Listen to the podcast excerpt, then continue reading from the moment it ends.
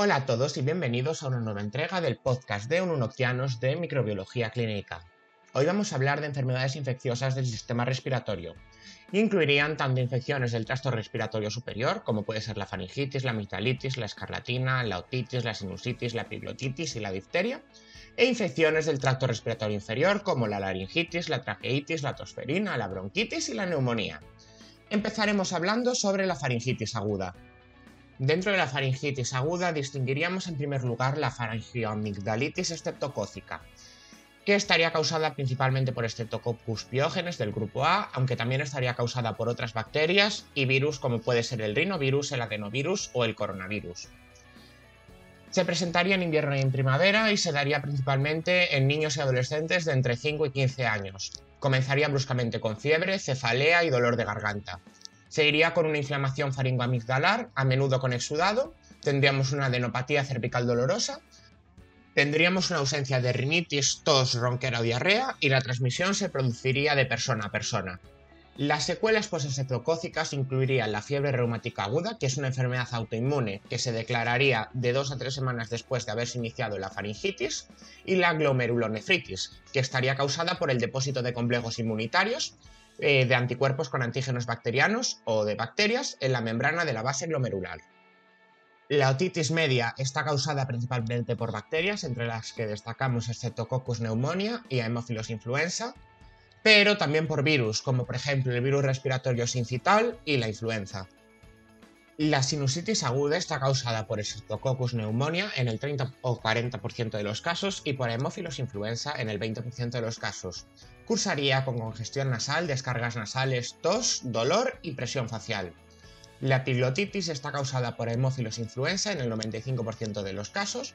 Sería una infección de la epiglotis y de los tejidos circundantes, que se daría sobre todo en la laringe y en la zona subglótica.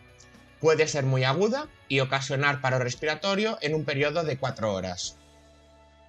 Durante todo el podcast estaré mencionando a dos bacterias que son las principales causantes de enfermedades bacterianas respiratorias. Streptococcus pneumonia, que es un microorganismo que infecta con más frecuencia eh, causando neumonías humanas, que causaría neumonía eh, lobular, sinusitis, otitis, artritis, endocarditis, peritonitis y meningitis, y habría cepas capsuladas y no capsuladas, y solo las cepas capsuladas serían virulentas. Hemófilos influenza comprendería bacilos gram negativos nutricionalmente existentes que crecerían en medios enriquecidos como por ejemplo el agar sangre. No todos serían capsulados y serían productores de bactelamasas. Es un residente habitual del sistema respiratorio, que se transmite por gotitas respiratorias. El tipo B se asociaría con la enfermedad invasiva más grave, que se adheriría a la mucosa respiratoria y la colonizaría. La infección sería sistémica y llegaría al sistema nervioso central. Sus manifestaciones clínicas incluirían meningitis bacterianas, infecciones del tracto respiratorio superior y neumonía. La difteria está causada por Corynebacterium diphtheria, que son bacilos gram negativo, irregulares y no esporulados. Eh, tienen extremos redondeados en forma de maza y unas agrupaciones en empalizada o letras chinas. Se encontrarían en la piel, la nariz, en la garganta y en la nasofaringe, y la transmisión también sería por gotitas respiratorias. Entre los factores de virulencia destacaríamos la exotoxina proteica, la toxina diftérica, la citotoxina con efectos generalizados en el hospedador, que inhibiría la síntesis de proteínas de células eucariotas.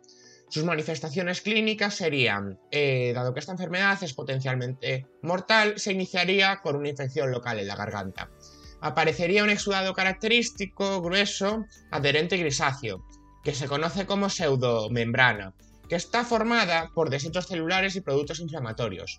El exudado puede extenderse a las vías nasales y al tracto respiratorio, provocando asfixia.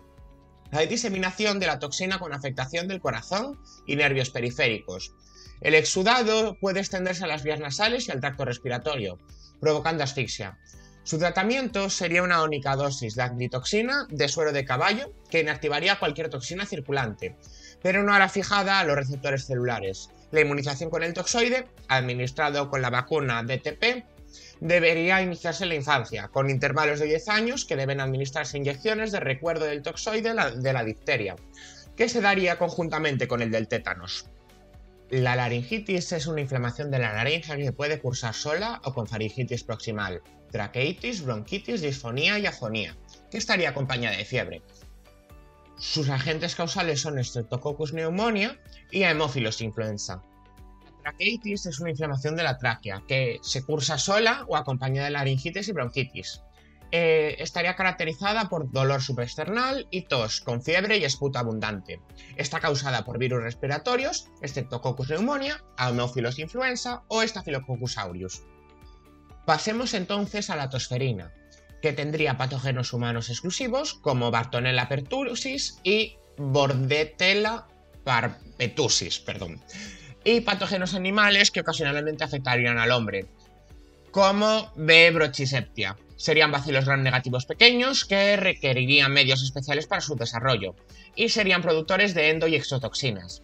Se transmitiría por gotitas extracelulares expulsadas al toser, que sobreviviría muy poco tiempo en el ambiente. No es invasiva y se adheriría al epitelio cilíndrico del tracto respiratorio inferior, fijándose al epitelio traqueobronquial ciliado, produciendo diversas toxinas y otros factores que interferirían en la actividad de los cilios, causando la muerte celular. Tendríamos varias fases en el desarrollo de la enfermedad. Primero, una fase catarral, con síntomas inespecíficos y progresión hacia tos seca no productiva. Tenemos una fase paroxística, con empeoramiento y paroxismos seguidos de gallos. Eh, habría grandes cantidades de mocos y vómitos, complicaciones como encefalopatías, convulsiones y neumonías. Por último estaría la fase de convalecencia, donde disminuirían los ataques de tos y vómitos y habría una recuperación lenta entre dos y tres semanas después. La bronquitis aguda es una inflamación de los bronquios que estaría causada por virus respiratorio, por S neumonía, por H influenza, por M catarralis, por M neumonía y por C neumonía. La neumonía es la respuesta inflamatoria del parénquima pulmonar ante una agresión, que sería generalmente de origen infeccioso. Son más frecuentes y graves en individuos de edad avanzada, en niños pequeños, en pacientes inmunodeprimidos y en pacientes con alguna enfermedad debilitante. Sus manifestaciones clínicas incluyen fiebre alta, escalofríos, falta de aire, tos con esputo que podría contener sangre y respiración agitada. Las neumonías típicas pueden tener origen intrahospitalario o extrahospitalario. Se desarrollan como consecuencia de una aspiración de secreciones orofaringias, eh, que contendrían microorganismos de la microbiota normal. Suelen tener un inicio brusco, grave, con afectación lobular y con pleuresía, Principalmente tiene un origen bacteriano y responden en la penicilina. Afectarían mayoritariamente a niños y ancianos, y sus agentes etiológicos son S. neumonía, H. influencia y S. aureus. Las neumonías atípicas son generalmente extrahospitalarias. Estarían causadas por la inhalación de microorganismos exógenos que no solían formar parte de la microbiota comensal. El inicio sería gradual y varias veces tendría dolor pleúrico.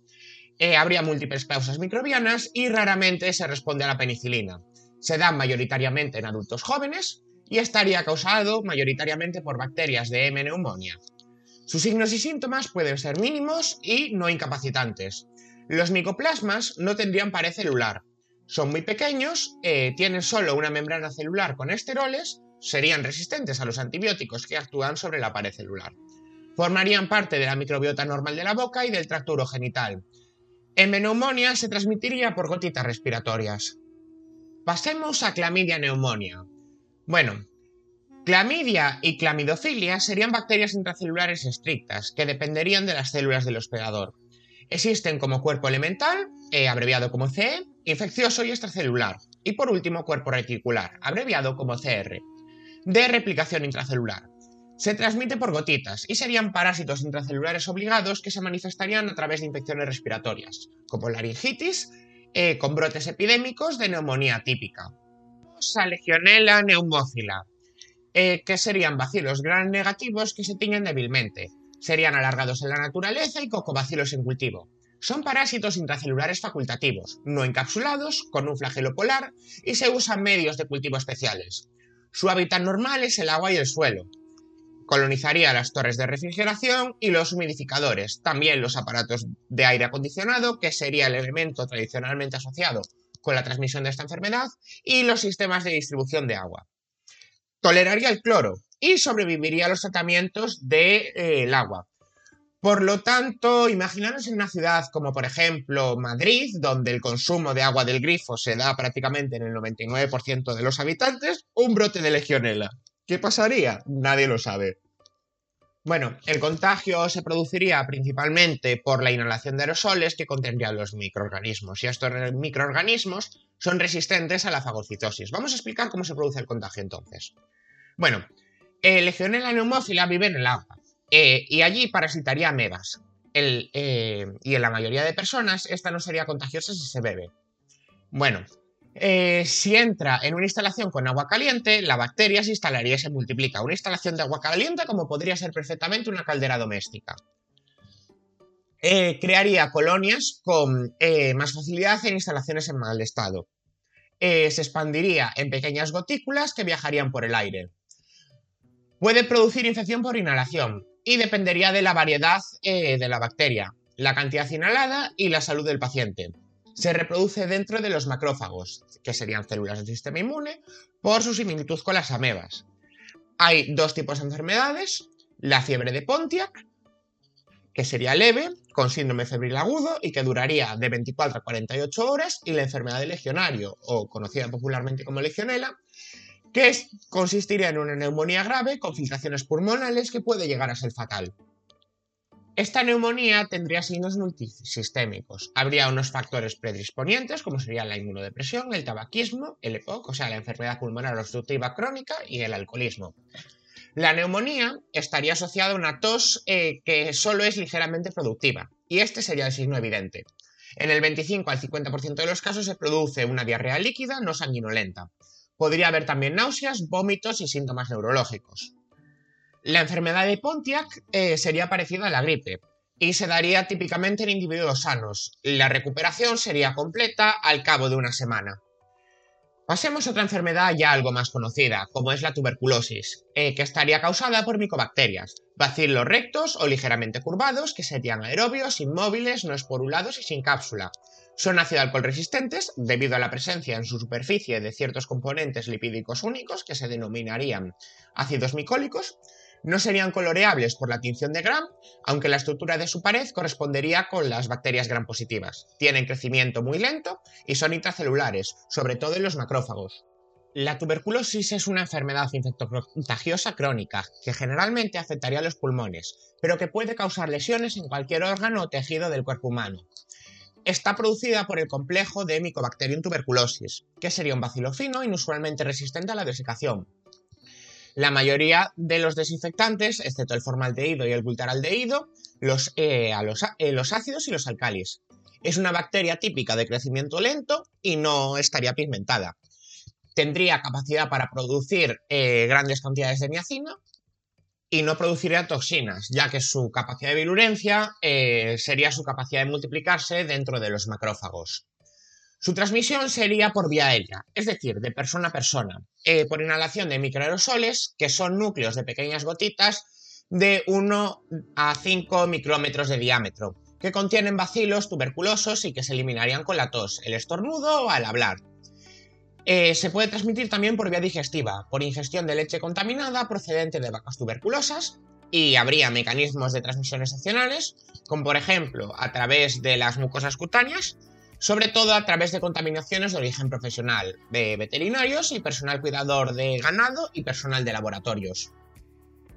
¿Cuáles son sus manifestaciones clínicas? Bien, en primer lugar tenemos la infección, que suele ser totalmente asintomáticas, eh, pero en algunos casos podría presentarse un cuadro de tipo gripal o alguna manifestación atenuada tipo fatiga, palidez y alteración del estado general la tuberculosis primaria, que en el 5% de la población respondería con enfermedad al primer contacto con el bacilo, y el 95% de la población limitaría la enfermedad y nunca se manifestaría, o también podría sufrir una respuesta secundaria.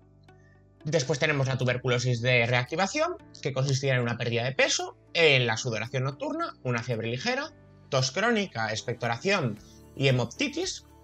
Y con el avance de la tuberculosis se pierde la estructura pulmonar normal, son típicas la pérdida de volumen, la fibrosis y la retención con síntomas respiratorios eh, generalmente debilitantes.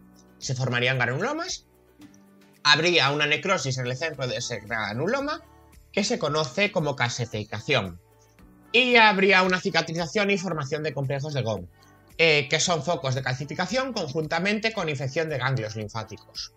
Hablemos de la reacción tuberculínica o prueba de Mantous, eh, que sería una prueba de hipersensibilidad retardada frente a la proteína tuberculosa de gran interés diagnóstico para una infección tuberculosa. Consistiría en una inyección intradérmica de 0.1 ml de tuberculina, eh, PPD, eh, o sea, Purified Protein Derivates, que es un derivado proteico sintético purificado que se obtendría por filtración del cultivo de Microbacillus tuberculosis en un medio líquido sintético y precipitaría con ácido tricloroacético. La lectura de la reacción debería hacerse a las 48 o 72 horas midiendo el diámetro de transverso de la inundación producida. ¿Y cómo se trata la tuberculosis? Pues a través de algo llamado terapia combinada, que incluiría la isoniazida, la rifampicina y el entambutanol. Eh, con la finalidad de evitar la aparición y selección de mutantes resistentes, eh, debido a que las eh, micobacterias se multiplican lentamente y pasan por largos periodos de inactividad metabólica, se requeriría un antibiótico antimicrobiano prolongado. esto traería como consecuencia una serie de problemas, que sería el abandono por parte del paciente debido a su larga duración y una toxicidad, dado que podría provocar hepatitis por la isoniazida y por la rifampicida. La isomiacida también originaría una neuropatía periférica que puede prevenirse y es reversible administrando piridoxina, que sería vitamina B6. La tuberculosis, eh, pese a bueno, haberse descubierto hace un montón de años, sigue siendo la enfermedad infecciosa más importante. Por último, mencionaremos micobacterias ambientales o atípicas, que pueden causar infecciones pulmonares como Mycobacterium eh, kansasi, eh, úlceras cutáneas y de tejidos blandos como Mycobacterium marinum y Mycobacterium ulcerans, infecciones generales como Mycobacterium aium intracelulare en SIDA e infecciones oportunistas como Mycobacterium chelone y Microbacterium fortuitum. Cambiemos de microorganismo y pasemos a las infecciones respiratorias de origen vírico. Tenemos en primer lugar a los adenovirus, que son virus de ADN que causan brotes de infección en el tracto respiratorio inferior, especialmente en lugares que estarían hacinados. Producen infecciones respiratorias, conjuntivitis y diarreas, que pero presentarían evolución benigna.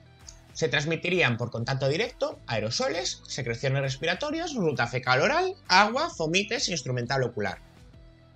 Los rinovirus pertenecerían al grupo de los picornavirus. Son virus de ARN no envueltos con cápside icosaédrica y son el principal responsable de infecciones de vías respiratorias altas no complicadas, como podría ser el resfriado. Se transmiten por aerosoles y manos contaminadas. El virus respiratorio sincital o VSR es un virus de ARN responsable de la bronquiolitis, que causaría una infección nosocomial que se transmitiría por aerosoles, fomites y de persona a persona. El VRS es el principal patógeno vírico del tracto respiratorio en niños y el principal causante de la bronquiolitis y de la neumonía en bebés menores de un año. Eh, también causa neumonía típica en niños pequeños, un síndrome gripal en adultos y bronquiolitis grave acompañada de neumonía en ancianos. Los coronavirus, y digo los coronavirus porque son una familia de virus, eh, donde no solo estaría el SARS-CoV-2, causante de la COVID-19, eh, habría muchos más virus, entre ellos, bueno, el SARS, el MERS y otros virus que causan simples resfriados, serían virus de ARN con simetría helicoidal. Eh, con envuelta que tendría unas proyecciones periféricas. Causaría infecciones en niños y lactantes, eh, que serían similares al rinovirus.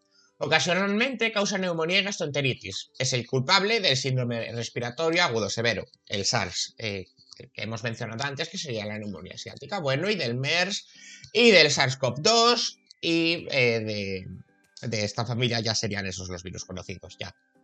Pasemos al síndrome pulmonar por antivirus, que fue descubierto en 1993 en el oeste de Estados Unidos.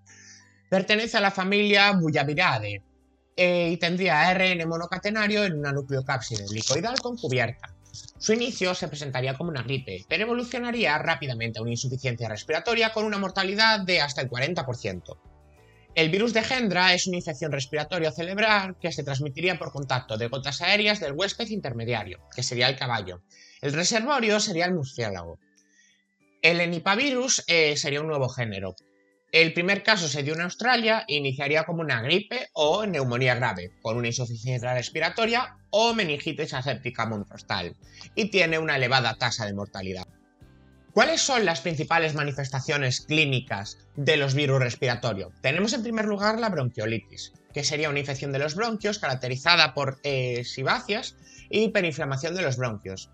Los virus implicados serían el VSR, los virus paragripales, los adenovirus y los grinovirus.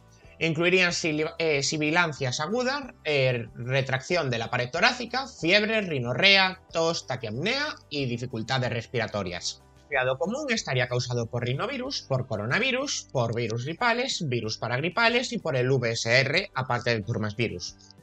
Incluiría secreción nasal y obstrucción, estornudos, faringitis y tos. La fiebre sería mínima, excepto en niños, y causaría enrojecimiento y goteo nasal. La laringotraqueobronquitis o CRUP es una enfermedad vírica común en niños. Estaría causada por virus paragripales y gripales, por el virus de sarampión, por el VSR, adenovirus, rinovirus y enterovirus. Causa un pródromo de dos días con rinorrea, faringitis, tos áspera y penetrante y también inspiraciones estridentes. Pasamos ahora a un más que conocido virus de la gripe, que sería un ortomixovirus, o sea, un virus de ARN. Eh, y bueno, la gripe sería una infección vírica del sistema respiratorio, que desde la nariz hasta los bronquios, que se puede extender a los pulmones y se complica con neumonías. Las epidemias de la gripe se declararían de manera regular en todo el mundo. Se transmitiría por gotitas respiratorias y afectaría solamente al tracto respiratorio, pero raramente se produciría viremia o diseminación hacia otros órganos. Puede haber complicaciones bacterianas. La patogénesis sería la siguiente. De una persona infectada en uno o dos días se podría producir la excreción de virus, de uno a cuatro días, que se multiplicaría en el epitelio respiratorio. En clínica cursaría con fiebre, mialgia, cefalea, escalofríos, tos, rinorrea y dolor de garganta. Presenta una convalecencia de 10 a 20 días, con persistencia de tos y laxitud. Pasemos a la epidemiología del virus de la gripe. Bien, los virus gripales se clasificarían en grupos A, B y C según los antígenos H y N de sus envueltas proteicas. La anaglutina o espícula H eh, sería lo que permitiría la absorción y penetración, y hay nueve subtipos, eh, la neuramidasa o espícula N permitiría la liberación de virus de una célula infectada y su propagación a las células cercanas. Habría 16 subtipos. Las variaciones antigénicas suponen cambios en la composición de las proteínas superficiales, que permiten que el virus evada la respuesta del sistema inmune del individuo. Las variaciones antigénicas pequeñas se denominarían deriva genética y las variaciones grandes cambio antigénico. Las variaciones antigénicas se producen anualmente en el caso del virus de la gripe A, con menos influencia en el B y no se han demostrado en el virus C. El cambio antigénico supone la alteración del genoma de cepas diferentes, incluidos los virus de animales, pero solo en la gripe A. La deriva antigénica hace que la vacuna pierda eficacia contra los virus que circulan años después, pero estos podrán eludir más fácilmente los anticuerpos inducidos por el individuo contra los antígenos de las cepas primitivas, por ello, eh, no hay una vacuna antigripal a largo plazo, y cada año se emplearían vacunas polivalentes contra las tres cepas más importantes en circulación. Pasemos ahora a hablar de infecciones respiratorias raras. La antinomicosis estaría causada por bacterias anaerobias pertenecientes al género Actinomyces, que serían gran positivas. Presentarían desarrollo lento, son capnófilas y requieren medios de cultivo enriquecidos. Son filamentosas y ramificadas, que fácilmente se fragmentan en bacilos delgados. Presentarían vida libre en el suelo, como en el caso de Actinomyces israeli y Arantia eh, propinica. Perdón. Las melidosis están causadas por Nurrelogeria pseudomollai o algo así, habitante del suelo. Produce afección cutánea, pulmonar y general, también causaría una infección purulenta aguda o crónica y o bacteriemia aguda. Vale, a continuación vamos a hablar de los géneros Burkholderia y Ralstonia, que serían bacilos gran negativos, rectos y aerobios. Todas las especies, salvo Burkholderia mayelis, son móviles. Eh, la infección se transmitiría por inhalación y provocaría neumonía. Pasamos a hablar de micosis generadas con manifestaciones pulmonares, eh, que se presentaría con la infección respiratoria causada por encocidomicosis e histoplasmosis. La aspergilosis se produce por inhalación de A. fumigatus, a niger y a flavus. Su desarrollo se asociaría a pacientes inmunocomprometidos. Se distinguiría la aspergilosis pulmonar alérgica en asmáticos que produciría tampones bronquiales y un aumento de la disnea. El aspergiloma, que es una masa micótica en una cavidad que ocasionaría hemoptisis, la neumonía fulminante, que en inmunodeprimidos cursaría con fiebre elevada, tos, disnea progresiva, insuficiencia respiratoria y podría provocar la muerte en una a tres semanas. Y bueno chicos, esto ha sido todo en el podcast de hoy. Like y sub si os ha gustado, si lo estás viendo en YouTube. Y si no lo estáis viendo en YouTube, pues el mecanismo que sea. Nos vemos para la próxima. ¡Chao, chao!